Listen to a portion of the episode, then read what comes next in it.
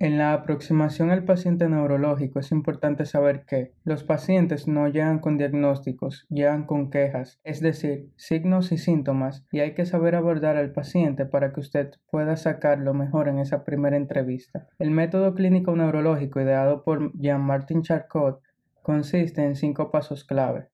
Paso 1. Signos, síntomas y evolución. Se le debe preguntar al paciente por qué usted viene, ¿Qué le motivó a ir al neurólogo? ¿Y cuáles signos usted como médico puede observar en el paciente? Hay que enfocarse en el problema que el paciente le dice que tiene y como modo de inicio investigar desde cuándo el paciente tiene esa queja. Los problemas súbitos en neurología suelen ser de origen vascular. Los de origen insidioso suelen ser de origen neurodegenerativo. Esto es una regla general. Sin embargo, no siempre será así. Se debe investigar el tiempo de evolución del cuadro clínico que tiene el paciente e identificar si el problema es agudo, subagudo o crónico.